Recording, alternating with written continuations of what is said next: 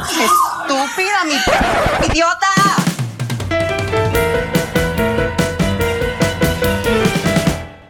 Hola, les damos la bienvenida a un nuevo episodio de Estúpida Mi Podcast, un podcast del Club de Lectura Iconografías.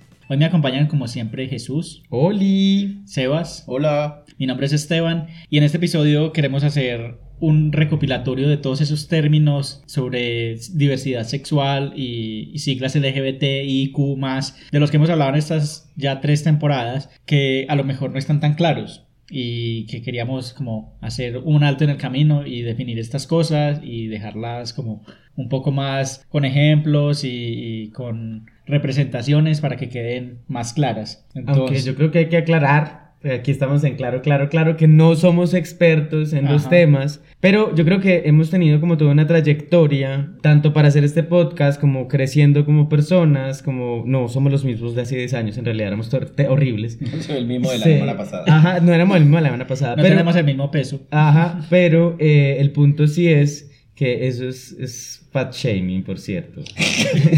Hacia Eh, nosotros mismos. Sí, pero eso es peor en realidad. Entonces, no, eh, no somos expertos en esas cosas, pero sí nos gusta entender esas cosas desde lo que nosotros también hemos ido tanto consultando como construyendo, como entendiendo. Y lo queremos hacer un poco para también contarles a las personas que escuchan el podcast que pueden estar todavía en el proceso como nosotros, también estamos en él. Pueden ser personas que no hacen parte de la población LGBT y, y a veces parece que estos hablan en chino. Que entonces- cada vez inventan un término nuevo, que tienen que meterle más letras a esa sigla, que va a tener todo el alfabeto. Entonces, bueno, aquí vamos a tratar de hacer un alto en el camino y, y hablar de un poquito de eso, de por qué surgen también tantos conceptos que a veces nos parecen raros y, dejar un poco de claridad. Entonces, en, en este episodio vamos a construir esa maricapedia. Sebas, cuéntanos un poquito como también de dónde surge esta idea, porque también este episodio lo estamos haciendo en parte gracias a tus sugerencias. Son dos razones principales. La primera es, como dijimos al principio de la temporada, muchos de mis amigos que escuchan el podcast son heterosexuales y hay veces que están escuchando episodios y nosotros decimos términos y ellos me escriben por WhatsApp o por donde sea y me dicen, oiga, ¿qué significa esto? Y yo como que, venga, sí, no, no pensamos en eso cuando estábamos hablando en el episodio. Hay mucha gente que tal vez no conoce muchos de los términos con los que nosotros hablamos y creemos que estamos, que creemos que todo el mundo ya sabe todo. Ni siquiera nosotros sabemos todo. Exacto. Pobres ignorantes somos. Pero bueno, y la segunda razón, pues viendo ya esto, hay un libro que yo compré hace unos meses que es de, pues de un, inicialmente era un youtuber, ahora no sé, porque ya hace rato que no sube videos, sino que hace otro tipo de contenido en Instagram, eh, que se llama Daniel Valero. Él tiene un libro que se llama LGBT para principiantes y me parece que él tiene, son como 100 preguntas creo, sobre lo que la gente tiene que saber de la población LGBT. Son preguntas básicas, como muchas de ellas de pronto las vamos a tratar acá. Otras preguntas las hemos recibido en los formularios de satisfacción, encuestas de satisfacción corporativas que nosotros tenemos.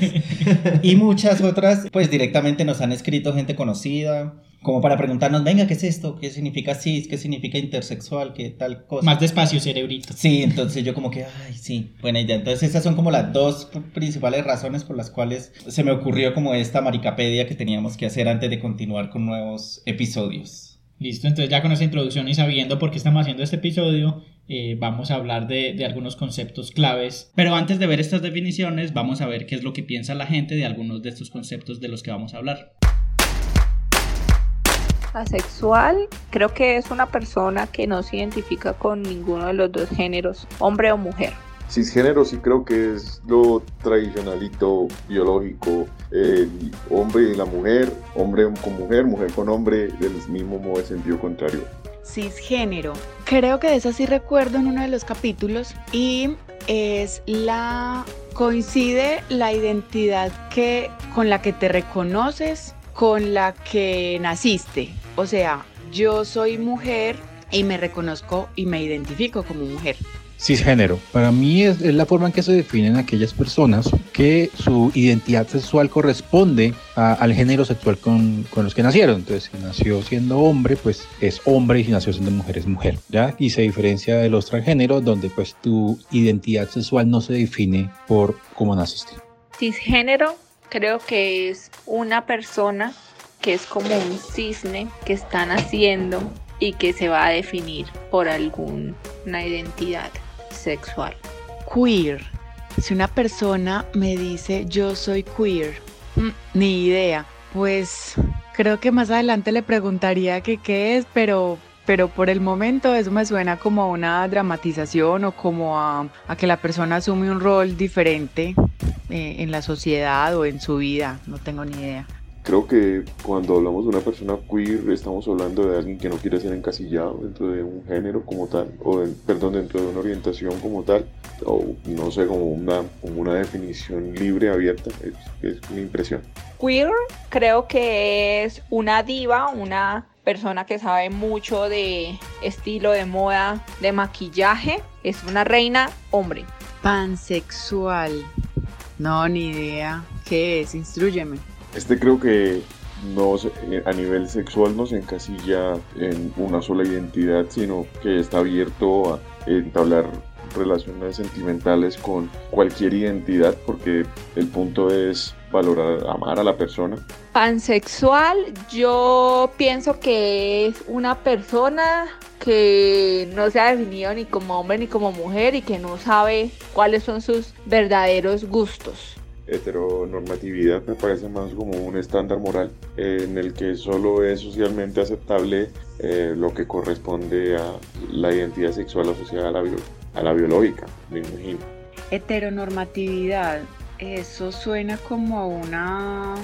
como a normas de relacionadas con los heterosexuales. No, no tengo ni idea. Heteronormatividad, pienso que es un libro donde están todas las normas de los heterosexuales.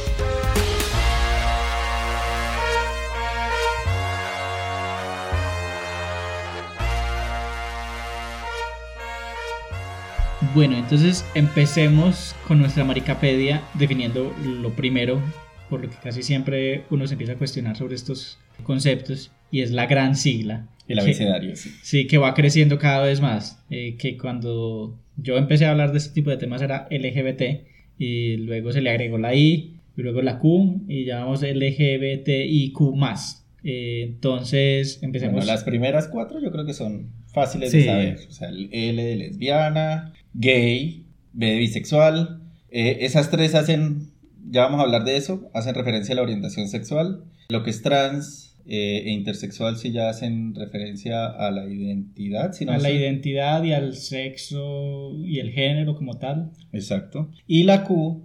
Que es lo queer. que es lo queer, sí, eso, lo, eso es, ese es un tema un poco más complejo, pero que sí hay que como que mencionarlo a nivel general y es eh, todas estas personas que no se clasifican dentro de ninguna de estas anteriores eh, letras o etiquetas, por decirlo así, pero que sí no son parte de la eh, heteronormatividad ni cisnormatividad, que ya también vamos a hablar de esos temas, pero es como otra categoría donde se ubica la gente que no se siente identificada con las otras letras del, de las siglas. Ya vas a decir de la abecedario. Del Del abecedario. Yo creo que hay algo muy importante acá, es no dar por sentado nada, ¿cierto? En esto es lo primero. Sí, eh, la L, lesbianas, principalmente hace referencia a la identidad, eh, pues más que a la identidad, es a, a la orientación sexual. ¿cierto? De mujeres que se identifican como mujeres que están atraídas hacia su mismo género, es decir, Hacia otras otras, mujeres. mujeres. Eh, lo gay es lo contrario, ¿cierto? Hombres que se identifican como hombres que sienten atracción sexual por otros hombres que se Atracción sexual y identifican romántica. y romántica, sí, y que se identifican, eh, perdón, y que se sienten esa atracción por otros hombres. Lo bisexual tiene que ver con que esa atracción es indistinta de acuerdo al género, porque aquí van a entrar otras categorías que son un poco más complejas que esto, pero eh, lo bisexual tiene que ver es como que esa persona puede sentir atracción tanto por personas que se identifiquen con el género opuesto como personas que se identifican con su mismo género. Lo trans ya sí es más complejo, como lo decía Sebas, que va haciendo como esos no solo cuerpos, sino identidades en tránsito que constantemente pueden ir mutando, que no son una única representación ni una única forma, pero que hablan de transgredir un poco esos roles de género asignados, ¿cierto? Estas, estas personas que pueden pasar de ser eh, este género asignado de hombre a mujer o al contrario, o ir fluctuando constantemente entre estos géneros. Exacto, y que no es como digamos una identidad estática, como la hablamos también en ya en nuestro episodio sobre identidades trans de la segunda temporada. Vayan hacia él también si no lo han escuchado. Me Eh, encanta cómo parece un vendedor. Sí. Sí, aquí ya vamos haciendo hipervínculos. es como Wikipedia. Ah, la maricapedia.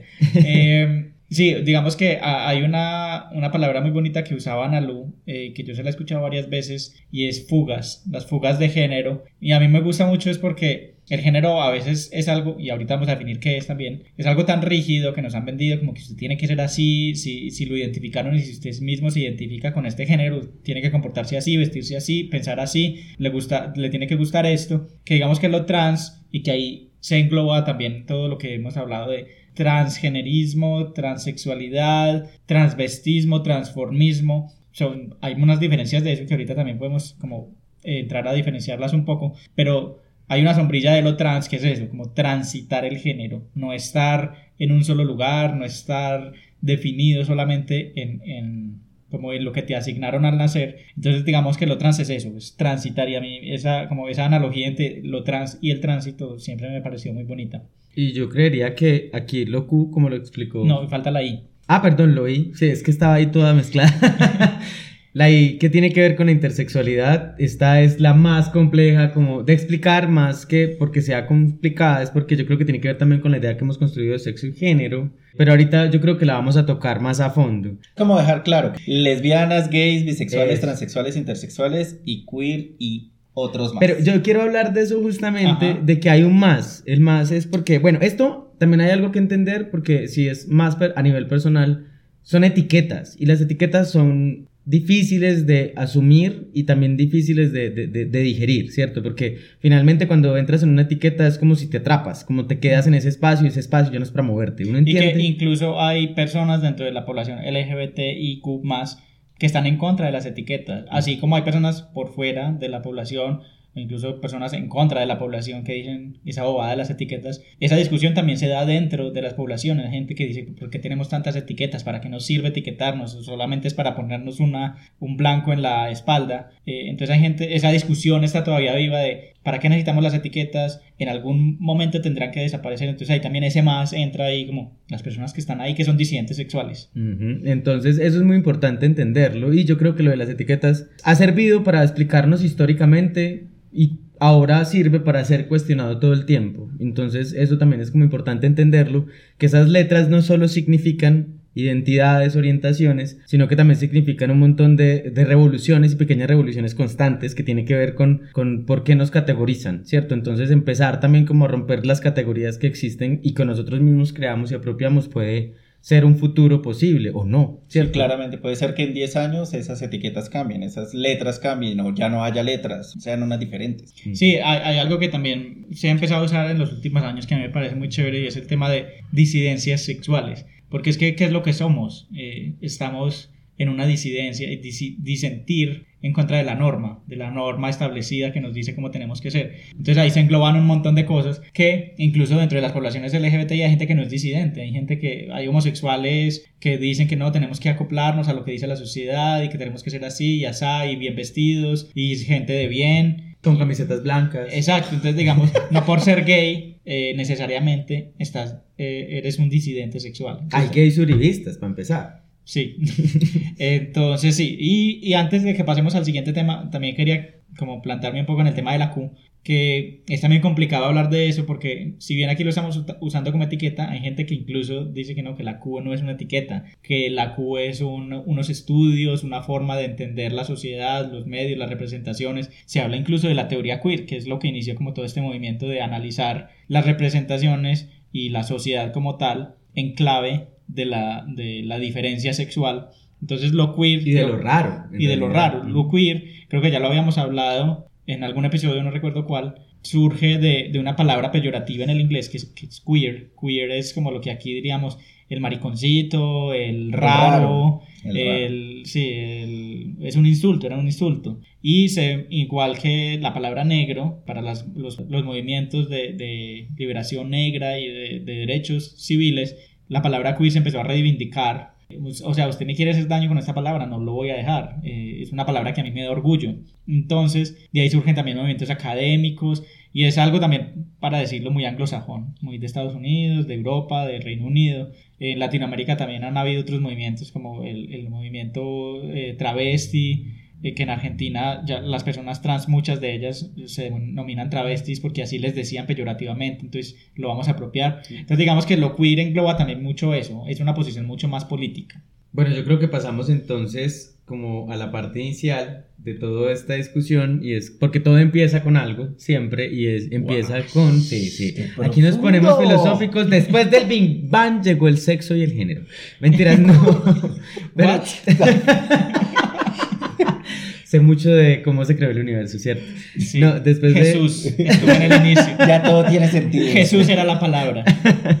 Pero sí, este tema del sexo y género yo creo que es lo que más como que choquea todo eso, esto que entendemos por lo que somos, vivimos y sentimos. Entonces, con esto que venimos hablando, creo que lo importante es empezar a hablar de sexo y género y entender algo. El sexo y el género son unas como Categorías. términos o categorías en disputa constantemente. Cuando hablamos de que están en disputa, es decir, que desde unos lugares se toma como una forma, desde otros, desde otras perspectivas, entonces no va a ser lo mismo una perspectiva psiquiátrica, psicológica una perspectiva más social. Creemos que es importante que estos términos estén constantemente en disputa también porque siento que lo que van haciendo es ampliando el horizonte de sentidos de, de todo lo que tiene que ver con las construcciones sociales. Y eso ha sido muy importante para construir todos los conceptos que tenemos. Empecemos con lo, con lo, el- lo complicado del asunto. Diferenciemos qué es sexo y género. Listo. Según las teorías queer, nos vamos a basar un poco en las teorías queer y en las teorías feministas, ¿cierto? Porque es un poco como el horizonte que nosotros quisimos tomar. No significa que sea el único. Y además, porque en el idioma, otra de las cosas muy importantes es que hay lugares, por ejemplo, donde sexo y género son eh, indeterminados para nombrarse, ¿cierto? Aquí en Colombia y en muchos países latinoamericanos, como muchos Pues en el las- español, en el idioma español. Exacto. Muchos de los de las teorías queer también se basaron un poco en empezar a centrarse en el sur global,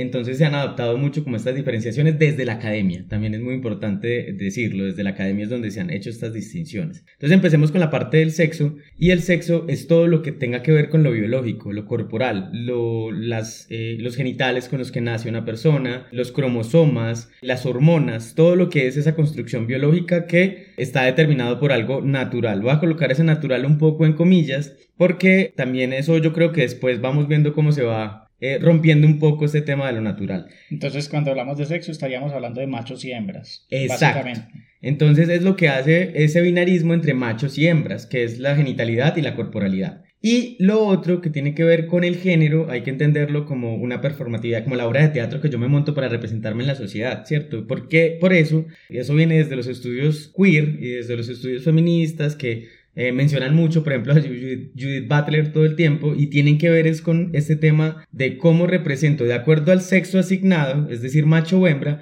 cómo me represento a la sociedad, que ahí es donde vienen estos conceptos de femenino y masculino, ¿cierto? Y que los hemos anclado además a una concepción desde el sexo biológico. Entonces, por ejemplo, las mujeres se visten de alguna forma, los hombres se visten de otra, pero no solo es en la representación que tiene que ver con la, con la vestimenta, también tiene que ver con lo que yo hago en la sociedad y cómo me desenvuelvo. Y esto determina un montón de roles. Entonces tiene que ver con mis respuestas a los acontecimientos o sucesos de la vida. Tiene que ver con mis reacciones a esas mismas eh, sucesos y acontecimientos. Y por eso se dice que es una construcción social y no estable en el tiempo. Es decir el concepto de femenino y masculino que teníamos hace muchos años ha ido variando constantemente y se va modificando a lo largo del tiempo. Entonces esto se convierte un poco como en esta performatividad, en cómo nos representamos ante la sociedad. Entonces este tema del sexo y el género juegan un papel muy importante en estas construcciones de estos términos, ¿cierto? Porque entendiéndolos desde esta teoría que lo estamos entendiendo, lo vemos más como una parte que tiene que ver con lo biológico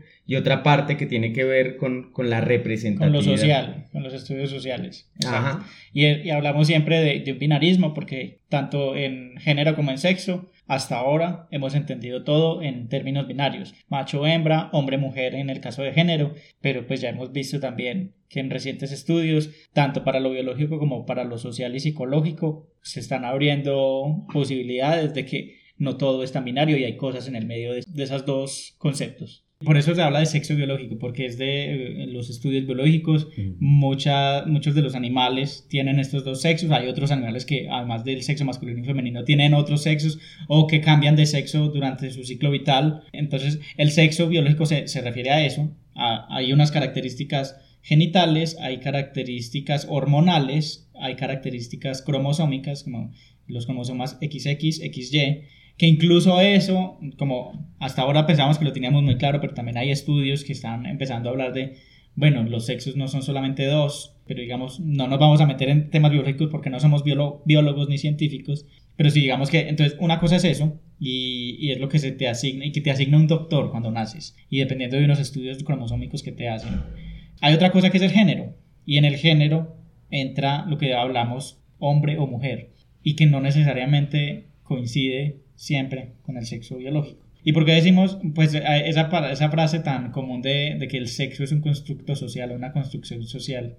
Eh, y que creo que también está mencionado por Simón de Beauvoir, cuando decía no se nace mujer, sino que se llega a serlo.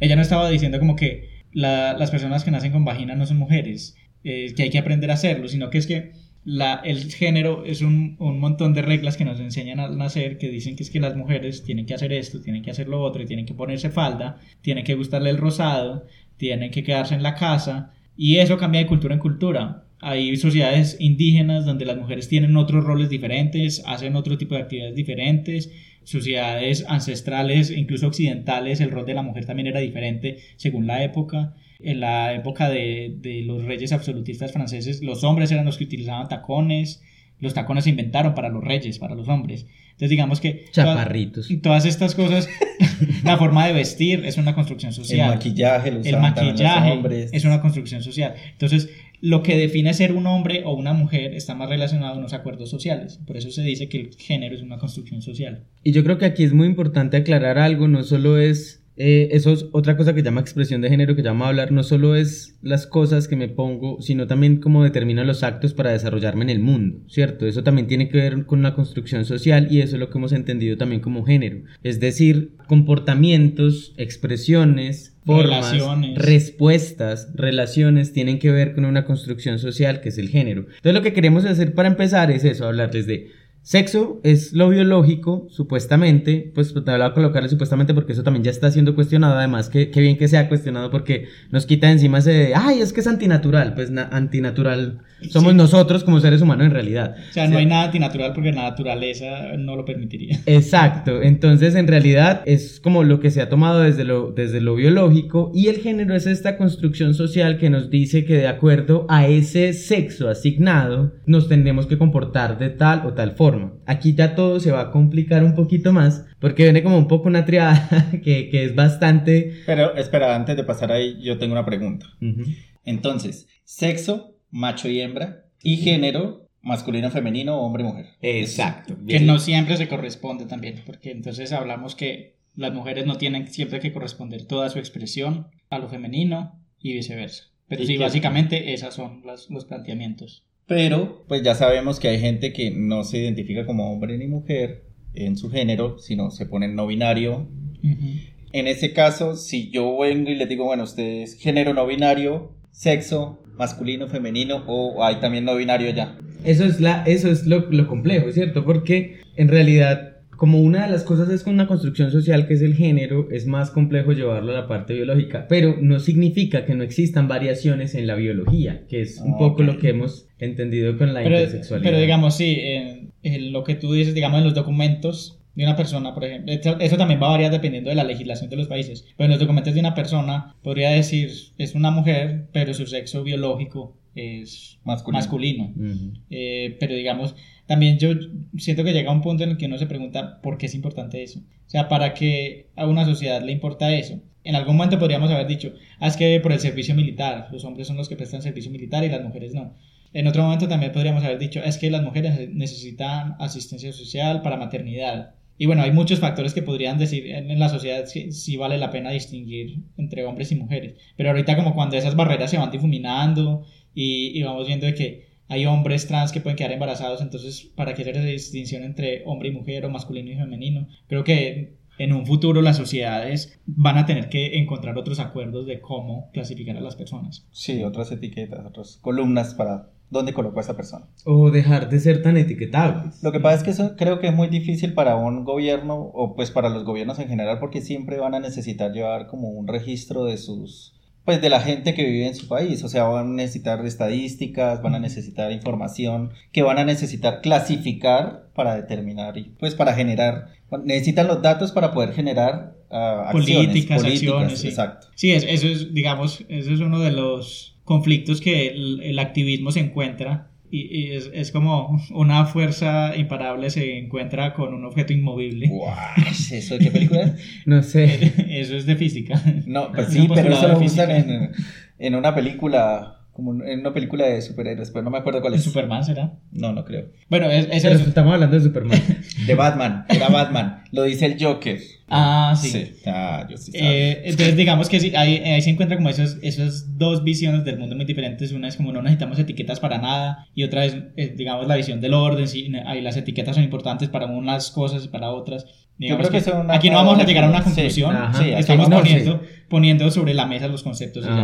Bueno, entonces, sí. teniendo el concepto de género como una construcción cultural, viene otra cosa y yo creo que es empezar a hablar de la orientación sexual. ¿Cierto? Ya tenemos que género es la construcción social que nos dicen que debemos comportarnos. Ay, por cierto, actualmente no solo existe, eh, bueno, para los documentos oficiales sí, efectivamente, pero actualmente no solo existe el género masculino y femenino, hombre y mujer, eh, sino que empiezan a existir otros que incluso ya no quieren estar en la categoría de género, ¿cierto? Eso también es muy importante entenderlo. Personas que no les gusta la idea de, de- de que se me encierren como en una categoría de género. Entonces, eh, eso se intentó solucionar un tiempo con un tercer género, pero también fue como, no, es que ustedes... Con los no- formularios que uno ve, indeterminado. Ajá. ah, sos- Pero esas discusiones todas se están dando, Sí. ¿cierto? Como que no Sí, solo y son es- dos. Eso depende mucho del país. En, en- en Alemania creo que está la T en, en los documentos de identidad. En Argentina recientemente se logró eh, poner una X si uno no quiere identificarse con ningún... eh, Pero porque lo de la T es, es, es conflictivo también porque hay gente que no se quiere identificar como trans, sino no me quiero identificar como nada. Ujú.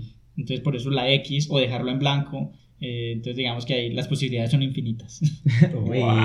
Pero entonces hablando de eso, hay otra cosa que viene siendo la orientación sexual que es diferente al género, ¿cierto? Eh, ya lo habíamos hablado un poco cuando hablamos de que eran eh, le- lesbianas, gays, ¿cierto? Que la orien- El- la LGB se refieren a orientaciones sexuales. Exacto. Que eh, la orientación sexual tiene que ver, a mí alguna vez me lo explicaron así, la orientación sexual tiene que ver con quien me acuesto, por quien desarrollo sentimientos, ¿cierto? Y principalmente conectado con su orientación, pues un género, en realidad. Entonces, es como el tema de por quién desarrollo, pues como por qué género o por qué, no sé cómo llamarlo acá, desarrollo como relaciones af- sexoafectivas, ¿cierto? Y eso es completamente diferente al género. Entonces, aquí entra este tema de la orientación sexual. O sea, la orientación sexual es hacia afuera, no hacia mí.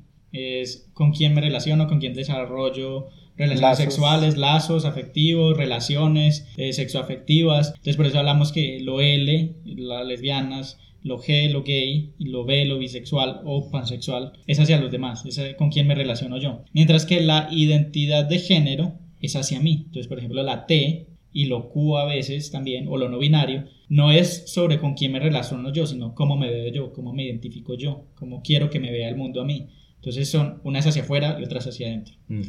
Y la expresión de género, que aquí es un poco diferente, también es independiente de tu orientación. Todas estas cosas pueden ser independientes la una de la otra. Es decir, yo puedo ser un hombre, ¿cierto? Que me identifique como hombre, lo que viene siendo mi identidad de género, que me gusten las mujeres, lo que viene siendo mi orientación sexual, Heterosexual. heterosexual en este caso, y que me coloque faldas, lo que viene siendo mi expresión de género. Entonces la expresión de género tiene que ver con esta construcción estética o hacia afuera que yo hago para representar, exacto. Para representar mi propia construcción de género. Es decir, la expresión de género es la forma que yo tengo para representar mi identidad de género que no tiene que ver necesariamente con las normas impuestas hacia afuera. con o mis sí. gustos o con mi orientación. Pero o sí también tiene que ver. Por ejemplo, el que los hombres se coloquen pantalón, las mujeres falda, eso finalmente es expresión del género. Entonces pueden variar y estas cosas van a estar no necesariamente ligadas, ¿cierto? Entonces por eso podemos ver una persona trans que tenga una relación, por ejemplo, una mujer trans que tenga una relación con otra mujer. ¿cierto? Entonces, como que, porque eso es lo que más le huele a la cabeza a mucha Sí, todos gente. dicen, No pero entienden, pero ¿cómo así? ¿Pero ¿Para qué qué? hizo el tránsito? Ajá. Ajá. A mucha gente le vuela mucho la cabeza. Porque es que una cosa es la identidad, o sea, tú cómo te sientes. Tú, tú no cambias tu género para gustarle a los demás. Tú cambias tu género es porque es tu identidad. Exacto, entonces esto finalmente sí hay que entenderlo como tres cosas que aunque se conectan, no son necesariamente ligadas, pues como que no, no están del todo ligadas como a fuerza, entonces esto sí me parecía como importante entenderlo desde ahí. Pero bueno, esto está como muy enredado. Vamos metiéndole ejemplos a todo esto porque este trabalenguas está muy raro. Entonces, como en, en tipos de representaciones, que es lo que nos gusta en este podcast, de qué podemos hablar aquí en, en estos temas de género, expresión, identidad, ¿qué se les ocurre? Yo creería que hay una parte en la tercera temporada de Sex Education, yo no me acuerdo cómo se llamaba ese personaje, era pues el interés Carl. romántico, ¿cómo se llamaba? Cal. Eso, Carl, Cal, cal, Cal, Cal, Cal, Cal, eso, que ella, En la temporada 3 de Sex Education. ajá, en la temporada 3, yo lo dije. En la Pues, temporada 3, por si no escucharon. Sí, en la temporada 3.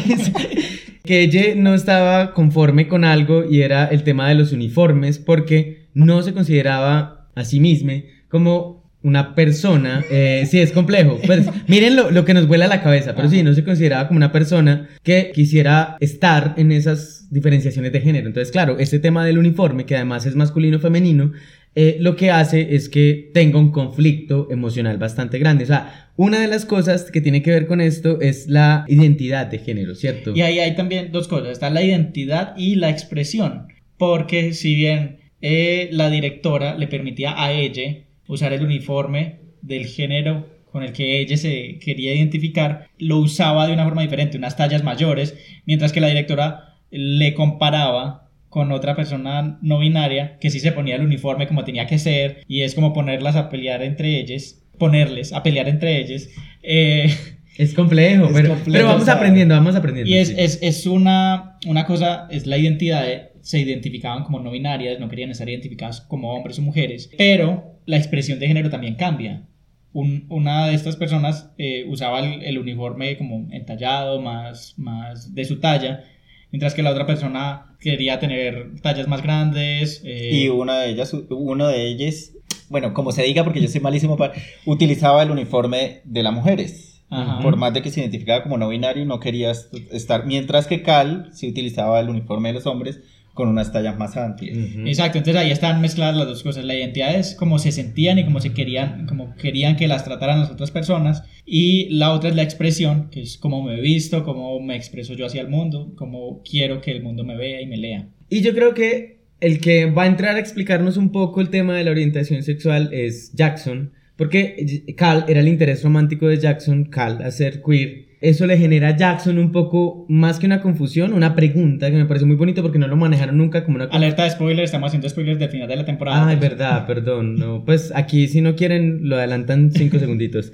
Porque eh, Carl, al ser queer, eso hace que Jackson se cuestione algo y es su propia orientación Sí, sexual. porque Cal le dijo cuando estaban empezando como una relación entre ellos, eh, le, le dijo, ¿estás consciente de que estás entrando en una relación queer? Y Jackson le dice, es que yo a veces todavía te veo en mi cabeza como una mujer. Y incluso es que para uno es difícil, nosotros a veces la tratamos como ella, como él, eh, y, y entonces eso también genera preguntas en las personas con las que esas personas se relacionan. Entonces, incluso él hace la pregunta a la mamá de cómo se hizo lesbiana, pues de cómo se hizo, no, perdón, de cómo se dio cuenta de que era lesbiana. Sí, porque ¿Dónde los gays y las lesbianas se hacen. Ya no, pero como. ¿De dónde te graduaste como lesbiana? que, que eh, cómo, cómo se dio cuenta de que era lesbiana, porque empieza a cuestionar también su propia orientación sexual. Él que siempre ha demostrado, pues en realidad, que Es heterosexual. es heterosexual y efectivamente le gustaba a ella por parecer una mujer a sus ojos, pero cuando le dice como es que mi género es indeterminado, entonces eso cuestiona, ¿cierto? Ahí es donde está, yo creo que el tema también de la, de la orientación sexual, ¿cierto? Que, que es el, el- la atracción erótico-romántica por otros que a veces se puede cuestionar por muchas condiciones, Y ¿cierto? que hay, hay algo también muy chévere que me pareció de esa relación eh, que Cal le dijo a Jackson y es, es que yo no lo tengo todo claro tampoco. Pues es que yo me estoy cuestionando esto y estoy apenas encontrando respuestas y no le puedo añadir a mis dudas las tuyas al respecto de una relación que podríamos tener. Sí, debe Entonces, ser es- complicado. sí. Claro. Y yo, yo tengo otro ejemplo también para explicarles un poco esto de la orientación sexual. Por ejemplo, es Papi de eh, Pose. Pose, que Papi aunque la gente, aunque la gente suele decir en los comentarios en internet, pues que es gay por haberse casado con una mujer trans, no, él se casó con una mujer, ¿cierto? Entonces esto hace que, la rep- aunque él mismo se dijo alguna vez que era Era bisexual, bisexual, que él no tenía ningún rollo con eso, pero es como para explicar esta idea, ¿cierto? O sea, papi se casó con una mujer, por ende papi... eh, También es spoiler sobre Pose temporada 3. Bueno, sí, es... es- ¿Se casaron? ya, ya, listo, es eso. ah, le dañaste la temporada 6. Malditas. Pero bueno, entonces creo que ya con estos tres conceptos medianamente claros, la expresión de género, la orientación sexual la identidad de género, ya podemos pasar a hablar de otros dos términos que uno creo que sí se ha escuchado, el otro no es como muy común porque de- incluso cuando lo mencioné aquí, Sí, yo, yo pregunté qué Todos era. nos preguntamos como qué que es esa vaina. Pero bueno, uno es asexual, que Ese creo- sí. asexual, y el otro es alosexual. Entonces, me imagino que asexual ya todo el mundo sabe qué es. Pero o define, lo pero vamos no, a pues, definirlo. Hay que definirlo. Porque entonces asexual es una persona que no siente atracción sexual o siente una atracción sexual muy mínima por otras personas, sin importar el género, sin importar, sí, el género o la orientación. Compleja, se complejiza un poco, por Sí. cierto, Sí. porque no solo es sexual, sino Sí, romántica, romántica. afectiva. A No. veces sí tienen expresiones No, eso es sexuales. aromántico. pro- ¿Ah? Aromántico. Asexual, Ah, uno bueno. puede, una persona sexual Sí. puede tener relaciones románticas en- sin importar si es o no asexual. Es que no lo colocaste acá, ¿qué te pasa? Entonces, referente a eso, me imagino yo que por contraposición lo alosexual, las personas alosexuales son las que sí sienten deseo sexual. Exactamente, que no es un término muy común, incluso cuando yo empecé a, a, pues, a investigar para los términos de este capítulo, también encontré con esto a lo sexual y yo, ¿qué es esto? Sí, sí. Hay otra letra para, el, para las siglas, pero no, a los sexuales creo que gran, pues la mayoría, de la gente las poblaciones. eh, que sí sienten una atracción sexual, ese sí estuvo fácil, estuvo... Yo creo que hay algo con, con el tema de la sexualidad, Asexualidad. sí, de la asexualidad, Ah, y es... es Ah. y es que en realidad ha sido una de las más invisibilizadas eh, en mucho tiempo. Porque además pues, somos parte de una población súper sexuada, para todo en todo el tiempo a la gente no le sexo. cabe en la cabeza No, gente que no tenga deseo sexual. Pues y además, además es muy teso porque es como que si todo el tiempo estuviéramos en pro del sexo, parecemos en realidad miquitos, que está bien, eso está bien en realidad, no está mal.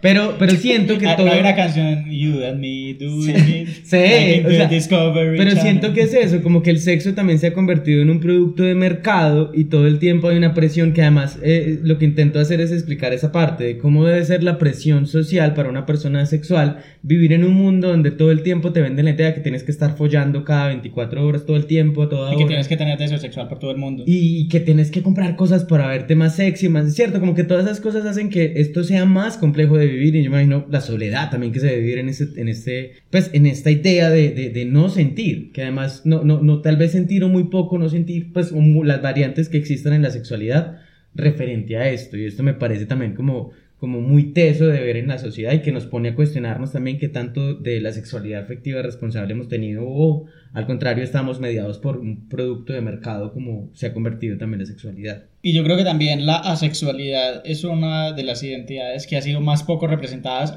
aunque en los últimos años sí ha habido más interés por representarlos. Y bueno, para seguir con el tema de, de los ejemplos y de las representaciones, para que queden más claros los conceptos, hay un personaje en Bojack Horseman, que es la- una serie animada de Netflix, que es terriblemente depresiva, eh, difícil de ver, pero es muy bonita y es muy dura. No, eso es, espera, eso es ¿cómo así? terrorismo emocional. Es total, terrorismo sí. emocional, sí. Porque es Eh, muy dura. Porque además es con puros animales antropomórficos, pero es, es muy dura de ver. Hay una parte donde se cae Beyoncé y es como. Beyoncé se cae en un dólar de. En un solo dólar. One single dollar. Eso ya, ya. Ok. Eh, y hay un personaje que es creo que de los pocos humanos que hay, que es Todd Chávez, que la voz la hace Jesse Pinkman, eh, ¿cómo es que se llama el actor? Eh, Aaron Paul. Aaron Paul. Y es, el, durante el desarrollo de la, de la serie, él va descubriéndose a sí mismo como una persona asexual. Y empieza a hacer sentido por qué sus relaciones no funcionaban, porque no se sentía cómodo cuando estaba en una relación con una chica que quería tener sexo con él todo el tiempo. Y es muy bonita la representación de él porque digamos que no toda su vida no se no gira alrededor de su deseo sexual sino sobre las ideas que él tiene que son muy locas también y que es un personaje muy tierno y que también quiere ayudar siempre a todo el mundo a su alrededor Y creo que es una de las representaciones que la comunidad asexual más ha abrazado últimamente. Y yo creo que han existido en realidad las representaciones, solo que efectivamente no los habíamos nombrado como tal. Yo en estos días, no sé por qué mientras me estaba bañando pensé en eso. Era... Tengo miedo de lo que vas a En- decir. no, en, en Remedios. No, no, ya sé por qué pensé en Remedios la Bella. Bueno, Remedios la Bella es uno de mis personajes favoritos de cualquier obra literaria. De 100 años de soledad es el personaje. Y es porque cuando ella se baña está matando alacranes en el baño, entonces como que se me vino a la mente. Y ¿Viste un alacrán? no, no, no, menos mal no. Entonces pensaba mucho que Remedios la Bella era el claro ejemplo de la sexualidad. Porque Remedios la Bella nunca tuvo un interés romántico y además no lo veía como algo necesario, ¿cierto? Ni, ni sexual. Para ella eso era indiferente en el mundo, pero aún así era capaz de vivir en el mundo y de, de llevarlo. Entonces como que pensaba yo, ah, Remedios la Bella era toda una representación de la sexualidad, al igual que Sherlock Holmes, al igual que muchos otros personajes que yo creo que han pasado en la historia como, como desapercibidos, pero que finalmente también manifestaban esto, que, que en una sociedad donde todos los productos de consumo cultural tienen un interés romántico y sexual todo el tiempo y que no pueden vivir y no pueden existir sin eso, sí han existido muchos que no lo tienen y que está bien. Listo, entonces, teniendo claro esos dos términos, podemos ya pasar con otro, que ya lo nombramos cuando hablamos de las siglas y es de la intersexualidad. ¿Qué es la intersexualidad? Mm, Yo, yo me enredo con la definición aquí, pero voy a leer. Dice, la intersexualidad no es un desorden, como se pensaba antiguamente, sino que es un referente de los individuos que nacieron con un sexo intermedio entre aquello que la sociedad ha denominado hombre y mujer. Es decir, cuando las características sexuales no responden a lo que los médicos definen sobre la configuración anatómica, genética, fisiológica y hormonal de un macho o de una hembra. Eso lo agregué yo. Sí, o sea, macho y hembra se refiere al sexo biológico. Exacto, entonces es como, como que nació y, Con características de ambos sexos. y el médico, pues ahí sería una persona intersexual si el médico lo dejara ser una persona intersexual. Pero pues no sé si esto pasa en otros países y la gente las dejen crecer así, pero pues en Latinoamérica generalmente es como, ah, se, pues tiene como más características de hombre, pa, dejémoslo como hombre. O Y le hacen una intervención quirúrgica, les, les cortan sus genitales. Digamos que esta es una población que estadísticamente es, es muy pequeña, pasa muy poco, pero pasa y son personas. Es lo que antiguamente se llamaba personas hermafroditas, ese término ya no se usa porque tiene una con- una connotación peyorativa, por eso se habla de personas intersexuales que están entre en medio de los, de los dos sexos. Y aquí sí hablamos de sexo biológico y cromosómico, porque son personas que tienen hormonas, eh, composición cromosómica o genitalidad de ambos sexos o en el intermedio de ellos. Y digamos que hay unas malas prácticas médicas en las que al nacer un médico por, por como se le cante la gana, dice, bueno, no, eh, va a ser un hombre, entonces le cercenamos sus genitales para que crezca como hombre. Digamos que de estas poblaciones se habla muy poco, han tenido muy pocas representaciones, creo yo. Es también un tema difícil de hablar porque también es algo biológico de lo que mucha gente tampoco está preparada para hablar. Pero si hay una película, yo no la he visto, pero es muy famosa que siempre que trata, se sale, surge este tema de la intersexualidad, se menciona y es una película argentina que se llama XXY, que precisamente habla sobre una persona que nació con estos tres cromosomas. Son condiciones que a veces suelen suceder y digamos que eh, investigaciones al respecto también es de aquí empieza a surgir el tema de que no existen solo los dos sexos biológicos, sino que pueden haber muchas más variaciones. No sé si quieran agregar algo más. Pues yo tampoco me he visto la película, pero también he escuchado bastante sobre ello. El tema de la intersexualidad, pues al principio creo que fue uno de los conceptos más difíciles cuando empecé a saber un poco más sobre todo. Porque pues mm, como que no entendía el tema de, de sexo biológico, que las hormonas y esto. Pero, pero sí es un tema que ha estado muy invisibilizado. Sin embargo, pues, en, pues en algo que leí por ahí, en algo, no voy a decir la fuente porque no la recuerdo, aproximadamente era como 1.5% de, de la población mundial pues nacía con características intersexuales. Entonces pues tampoco es un número de la población mundial, tampoco es un número que podamos desestimar, Eh, simplemente que no se, pues no se visibiliza. Creo que en algún lado también leí que era más o menos el mismo número en proporción de las personas que nacen con pelo rojo. Ah, Entonces, pues para que no se haga la idea. sí, exacto, eso creo que es más fácil porque como que, ah, sí, yo conozco a alguien pelirrojo. Natural, Sí. ¿no? Natural, ¿no? No que lo tinture. Pero bueno, entonces claro, el tema de la intersexualidad, entonces podemos pasar a otros dos términos que creo que eso sí los hemos nombrado mucho desde el primer episodio. Que me imagino que te preguntan mucho sobre eso. Exactamente. Pues eh, el primer término es trans, que creo que ese es un poco más claro, pero pues, y el otro término es cis. Entonces voy a definir qué es trans, pero creo que ya Esteban lo había mencionado hace un momento, y es este tránsito entre los, entre los géneros, Géneros. Que la gente puede hacer, que yo me veo, pues me asignaron el, el género eh, hombre, soy un hombre, eh, o eso fue lo que dijo el doctor cuando nació, pero yo me veo como Mi una... identidad Mi es- identidad es una mujer, me siento como una mujer y empiezo a hacer ese tránsito hacia, pues para poder ser lo que yo siento que soy. Y los cis, pues... eh, Cis el- con C y S. Sí. ¿Qué, qué ¿Con ese? Ah, bueno, sí. Sí, Puede porque puede ser confundirse. sister. Oh, mm, mm. Pero bueno, no, hey, sí, sister. sí. Oh, sister. El caso es que cis es cuando una persona que se nació y le asignaron hombre y se identifica como hombre, esa es una persona cis. Y su, pues... O sea, es- su sexo y su género asignado al nacer coincide en cómo esa persona se siente. O sea, Exactamente. Nosotros somos personas cisgénero, porque no tenemos eh, ese tránsito de género, nos identificamos con lo que nos asignaron al nacer.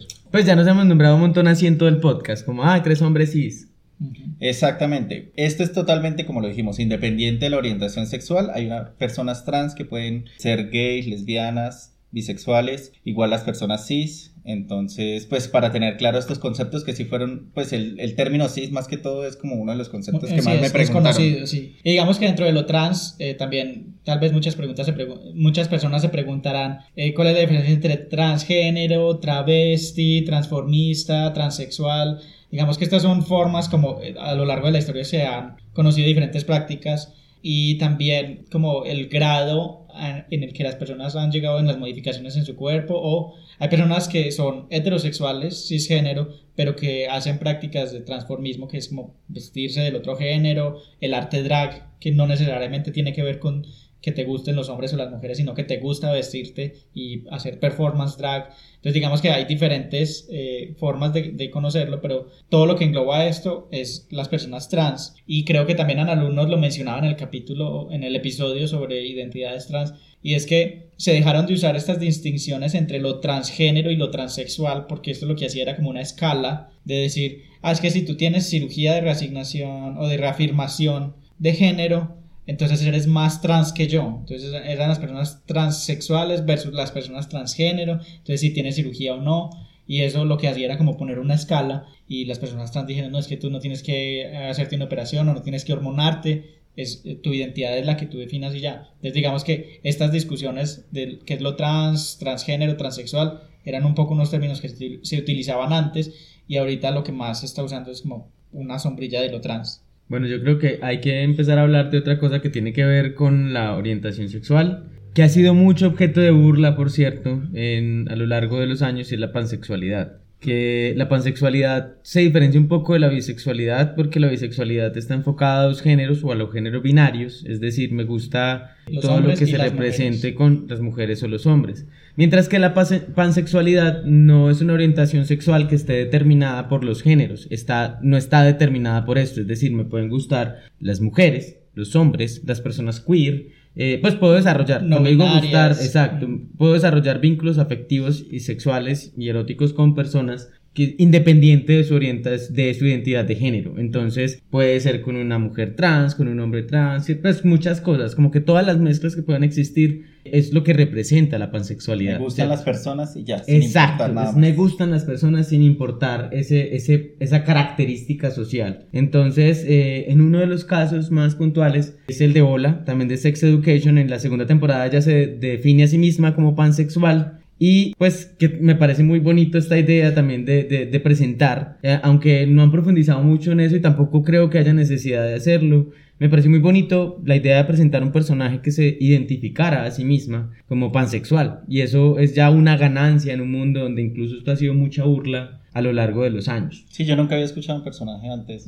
pansexual. Y eso que menciona Jesús también me parece muy importante de que no es que se haya explorado mucho y es algo que se lo he escuchado mucho a las personas pansexuales y bisexuales y es un tipo de discriminación que, estas personas eh, reciben y es cuando tú te identificas abiertamente como bisexual o pansexual la gente inmediatamente te dice si está en una relación heterosexual por ejemplo eh, o sea una mujer con un hombre o un hombre con una mujer eh, de la misma manera en sentido. sí y les dicen ah, sí, eh, pero tú- ¿cómo así que eres bisexual? Entonces, ¿con cuántos hombres has estado? ¿Con cuántas mujeres? Para, tienes que demostrarme que eres bisexual, tienes que demostrarme que has tenido una relación con personas de tu mismo género o, con género no binario. Demostrar, Como y tocar, traiga el certificado, mire, todos estos. lo- bueno. y ese, ese tipo de discriminación la reciben mucho las personas bisexuales o pansexuales. Y hay personas, por ejemplo, bisexuales que toda su vida tienen relaciones heterosexuales, o sea, o que uno vería heterosexuales, y que nunca ha tenido relaciones con, con personas de su mismo sexo y aún así su orientación es bisexual, porque dicen, a mí me gustan las personas de mi mismo sexo, pero no he tenido relaciones con personas de mi mismo sexo.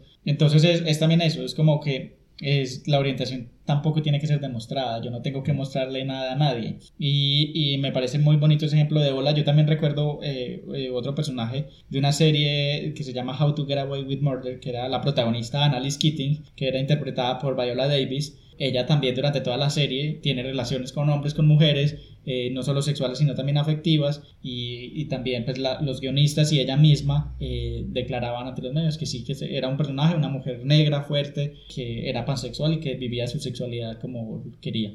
Yo no sabía de ella. ¿Cuándo lo dijo? O sea, en la serie no lo. Eh, durante el, no durante la serie no sé si lo dice explícitamente pero cuando hablaban sobre la serie ella decía Annalise es una Ah. persona pansexual y bueno yo creo que ya podemos ir, ir cerrando con unos términos de los que hemos hablado mucho acá creo que los mencionamos todo el tiempo y es la cisnormatividad heteronormatividad homonormatividad cis heteronormatividad Ajá. Heteropatriarcal. exacto Pero yo creo que todo eso se condensa en las leyes que como sociedad hemos construido que se basan en la idea de género y sexo. ¿A qué me refiero con eso? Hemos construido un mundo que es especialmente para los hombres, entonces efectivamente todo lo masculino prevalece sobre lo, fem- lo femenino. Esto es como lo que nosotros entendemos como lo heteropatriarcal, ¿cierto? Pues lo, lo, lo, lo que tiene que ver con la construcción hetero de que la mujer y es debajo del hombre, ¿cierto? Pues no, no en el sentido rico, sino en el sentido de, de, de- de lo simbólico. No, y tiene que ver mucho también en cómo entendemos y las expectativas que tenemos cuando vemos, por ejemplo, un producto cultural. Cuando vemos una película, una serie, leemos un libro y vemos ciertas actitudes entre hombres y mujeres, como ya estamos acostumbrados a verlo, lo normal en la sociedad, es como, así es que estos dos tienen un interés romántico porque son un hombre y una mujer y son los protagonistas, entonces tiene que tener una relación porque son un hombre y Y una mujer. no se puede acabar la serie o la película sin, Sin que que se tenga... den un puto pico, pues. Entonces, ahí estamos hablando de heteronormatividad. Por ejemplo, cisnormatividad es cuando asumimos que todas las personas son cisgénero. Cuando, por ejemplo, surge un personaje como los que interpreta Angelica Ross en, en las series de American Horror Story, que hace Ah, una sí. mujer cis, o bueno, nunca nos dicen, pero la, que la actriz es transgénero, la gente es como que, eh, ah, ¿cómo así? Es que es transgénero, no era una mujer normal. Entonces, Sí, en la- aparte usan normal. la Sí. cisnormatividad es eso, es asumir que todas las personas son cisgénero ah, así porque sí. Porque sí. Y la homonormatividad, pues es algo que creo que también hemos explicado, creo que en el episodio sobre El arco iris en llamas. el arco iris en llamas, sobre los chicos de la banda, ¿Quién la, hace estos títulos tan dramáticos? la endofobia. Y es como, si bien la heteronormatividad nos ha enseñado a ver el mundo desde la perspectiva de las personas heterosexuales, más, más que todo de los hombres heterosexuales, dentro de los movimientos LGBT también hay una prevalencia de lo masculino, de los hombres gays, blancos, eh, de clase alta, eh, pudientes, y es también cómo nos han enseñado que se puede ser gay y cómo es la forma aceptada de ser gay. Entonces hay una homonormatividad. Entonces por eso hablamos también de la normatividad y de las disidencias de género, como lo hablábamos ahorita. Y bueno, yo creo que esos eran como los, los términos y conceptos que queríamos Sí, tratar y la, como los conceptos que hemos recogido de personas que nos preguntan qué es eso, eh, explíquenos un poco, esperamos que hayamos podido clarificar algunas cosas y vamos a hablar de algunas conclusiones para terminar este episodio.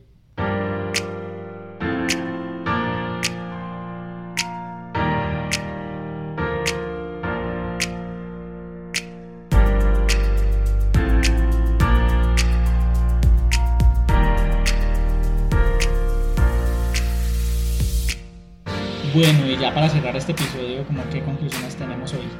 Bueno, yo creo que la primera conclusión es que no hay que dar por sentado ningún conocimiento, ni el propio ni el de los demás.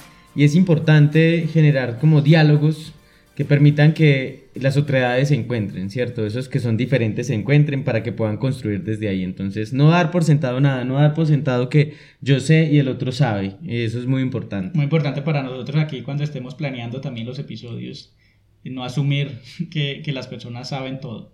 Exacto, siempre. ni que nosotros sabemos todo tampoco. Sí, creo que no lo sabemos. Pero sí, otra cosa para seguir con el hilo de Jesús es eh, siempre preguntar si no sabemos algo. El hilo de seguir con Jesús. el hilo de Jesús. Eso es todo cristiano. El hilo, siguiendo el hilo de O- o Jesús. como si lo, lo fueras a desvestir acá, le vas a jalar el hilo y le vas a de- destruir la ropa. Ok, yo pensé en algo cristiano. Sí, yo también pensé en algo cristiano, pero Yo pensé en otra cosa. él es alosexual. Pero bueno, com- sí, como estaba diciendo, siguiendo la idea de Jesús, porque el hilo no les sirve. Siempre preguntar cuando duden de algo, cuando no sepan de un término, cuando alguien les esté hablando de algo y ustedes no entiendan, o uno mismo eh, esté hablando de algo y, y como que, venga, ¿que ¿de qué me está hablando? No entiendo, ¿qué es esto? ¿Qué me estás hablando tú? Eh, pregunten, o sea, creo que no tiene nada de malo preguntar. La mayoría de gente casi siempre está dispuesta a explicar en caso de que alguien no sepa. Sí, bueno, yo creo que otra conclusión sería no estar cerrados a aprender, a conocer de estos nuevos términos, conceptos, que a veces nos pueden parecer raros. Yo creo que eso siempre va a generar discusión y que a veces nos pueden parecer también conceptos que surgen porque sí o que no importan. Y creo que, como lo hemos mencionado, puede que en algún futuro ni siquiera estos, estas siglas existan o importen o se utilicen, pero en este momento son importantes, significan unas luchas políticas, unas reivindicaciones sociales. Entonces es aprender a dialogar con eso, dialogar con la diferencia, si no estemos de acuerdo. Puede que tampoco estemos de acuerdo con que existan tantas etiquetas, pero es entender por qué hay gente que lo usa también. Y bueno, yo creo que ya con esto vamos cerrando. Les agradecemos acompañarnos en otro nuevo episodio. Les recordamos que estamos en redes sociales, en Facebook como Club de Lectura e Iconografías, en Twitter e Instagram como arroba estúpida podcast, que estamos en todas las plataformas de podcast, Spotify, Google Podcast, Apple Podcast, Deezer. Síganos ahí, recomiéndenos con sus amigos, amigas, amigues y bueno, nos escuchamos en una semana con otro tema diferente. Chais.